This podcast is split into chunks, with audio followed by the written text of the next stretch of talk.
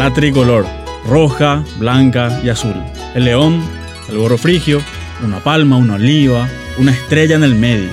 Ya sabes de qué hablamos, ¿verdad? Sí, seguro que sabes. De la bandera paraguaya.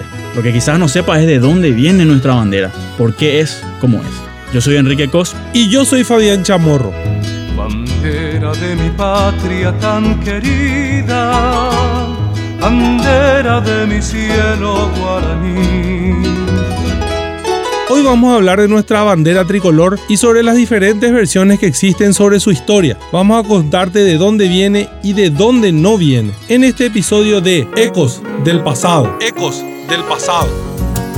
Empecemos por esta versión, que muchos de ustedes habrán escuchado porque quizás sea la más popular, que Juana María de Lara regaló una corona de flores rojas, blancas y azules a los próceres de la independencia, como un obsequio por el éxito del golpe del 15 de mayo de 1811. Hay varios problemas, sin embargo, con esta versión. Uno es que las azucenas azules que habrían formado parte de la corona de flores no florecen en mayo. Pequeño gran detalle. Pero el argumento principal para desmentir esa teoría es la siguiente. No existe documentación sobre dicha versión. Parece ser una de esas cosas que alguien dijo una vez, repitió otra persona, después otra, hasta que se volvió un mito popular. Por cierto, ¿por qué los próceres habrían creado la bandera en base a un regalo? Si el presente en verdad existió, estamos seguros que pudo haberles gustado, pero crear la bandera con esos colores porque les regalaron flores de esas tonalidades a todas luces parece exagerado. Así es, entonces tenemos tres puntos en contra de la versión de Juana de Lara y sus flores. Parece exagerado, no hay documentos y claro, las azucenas azules no florecen en mayo. Así que difícilmente pudo haber regalado una corona de flores rojas, blancas y azules. También se menciona, especialmente en las escuelas, que la bandera adoptó esos colores para simbolizar valores o principios, que el rojo simboliza la justicia, el blanco la paz y el azul la libertad. De nuevo, no hay documentos. Y aunque haya una música por ahí muy popular que la cante y la cante, El rojo simboliza la justicia, el blanco la paz y el azul la libertad. es otra de esas cosas que se dijeron y se repitieron para tratar de darle un significado a nuestros colores ya de manera posterior. Como se habrán dado cuenta, hay un problema con la historia de nuestra bandera, y es que no hay registros que expliquen su creación. El documento con el que sí contamos es la ley de 1842 que estableció el pabellón nacional y los símbolos patrios. Te citamos textualmente lo que dice la norma. El Congreso manda y ordena que el pabellón de la República sea el mismo que hasta aquí ha tenido la nación con las variaciones convenientes. Esto es una bandera compuesta de tres franjas horizontales, colorada, blanca y azul. De un lado, el escudo nacional con una palma y una oliva entrelazadas en el vértice y abiertas en la superficie, resaltando en el medio de ella una estrella. En la orla, una inscripción distribuida que dice República del Paraguay. En el lado opuesto, un círculo con la inscripción Paz y Justicia. Y en el centro, un león en la base del símbolo de la libertad. En el escudo ostenta un gorro frigio, dice paz y justicia y un gallardo león. En el reverso, la palma y el olivo, la estrella de bonanza simboliza mi nación. Este documento es interesante porque nos muestra cuándo se hizo oficial la bandera. También nos explica dos cosas significativas. Uno, que la bandera con esos colores ya se venía usando desde hace tiempo, aunque lamentablemente no se especifica desde cuándo. Y dos, que a partir de ahí la bandera patria sería ligeramente diferente. Correcto. Es interesante lo que nos señala el texto de esa ley de 1842, pero sumemos otras fuentes que también mencionan el uso de la bandera tricolor. Por ejemplo, el prócer Mariano Antonio Molas señaló que la tricolor ya se usó en el Congreso del 17 de junio de 1811. Lo que nos dice Molas son las razones que llevaron a adoptar específicamente esa bandera. ¿Por qué el rojo, blanco y azul? ¿Por qué el león? ¿Y por qué el gorro frigio? La ausencia de registros documentales que den una explicación concreta hace que resolver esta cuestión sea un tanto difícil. Sin embargo, tenemos una larga colección de hechos que giraron alrededor de la independencia paraguaya que están comprobados y que nos permite tomar postura a favor de una teoría. ¿Cuál es esa teoría? Nuestra bandera está inspirada en la bandera de Francia.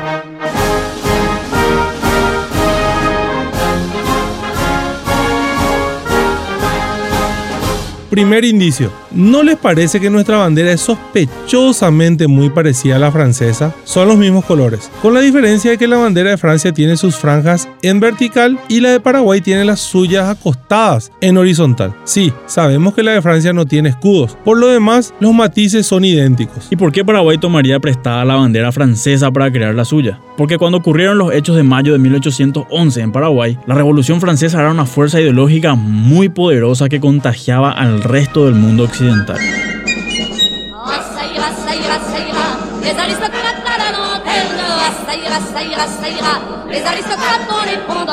Un comerciante inglés de apellido Robertson llegó a visitar al doctor José Gaspar Rodríguez de Francia en su quinta de Trinidad. Dejó por escrito su testimonio sobre la reunión que tuvo con él. Y cuenta Robertson que el doctor Francia tenía una muy buena biblioteca, con alrededor de 300 libros, varios de ellos en francés. Dijo además sobre el doctor Francia lo siguiente, y cito textualmente las palabras de Robertson.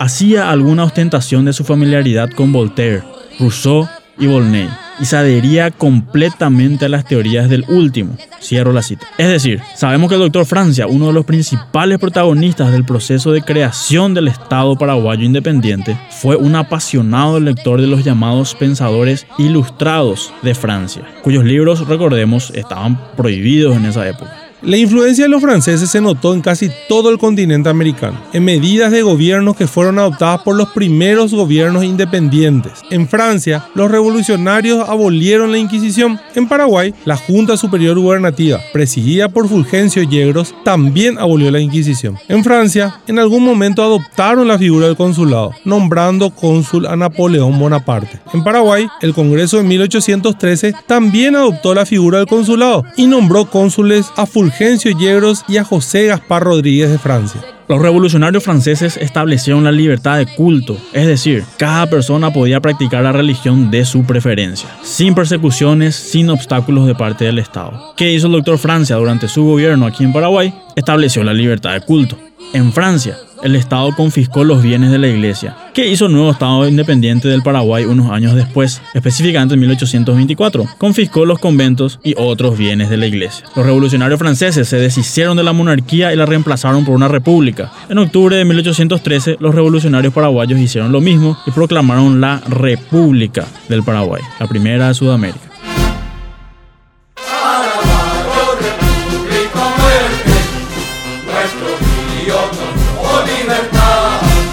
De dónde viene el gorro frigio? Pueden buscar en internet el famoso cuadro La libertad guiando al pueblo, aquella pintura del francés Delacroix que representa la revolución de 1830 en París. En ese cuadro, una mujer con el pecho al desnudo simboliza la libertad y guía a la multitud hacia el frente. Fíjense bien qué tiene la mujer en la cabeza. ¿Ya adivinaron qué tiene?